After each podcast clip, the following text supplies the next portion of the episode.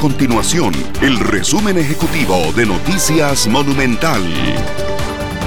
Hola, mi nombre es Fernanda Romero y estas son las informaciones más importantes del día en Noticias Monumental.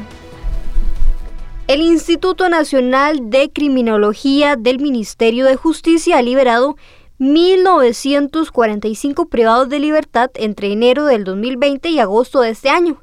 Según indicó Justicia, el 97% de estos reclusos que pasaron al régimen institucional, es decir, en la cárcel, al régimen semi-institucional, no han vuelto a cometer delitos. De las 1.192 solicitudes que analizó Justicia para liberar sentenciados durante los primeros ocho meses del presente año, 901 fueron aprobados.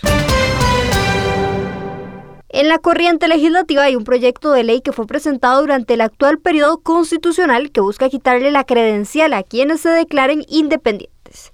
La iniciativa fue presentada por el Partido de Restauración Nacional en el 2018, cuando siete diputados renunciaron a la agrupación política, se independizaron y fundaron Nueva República.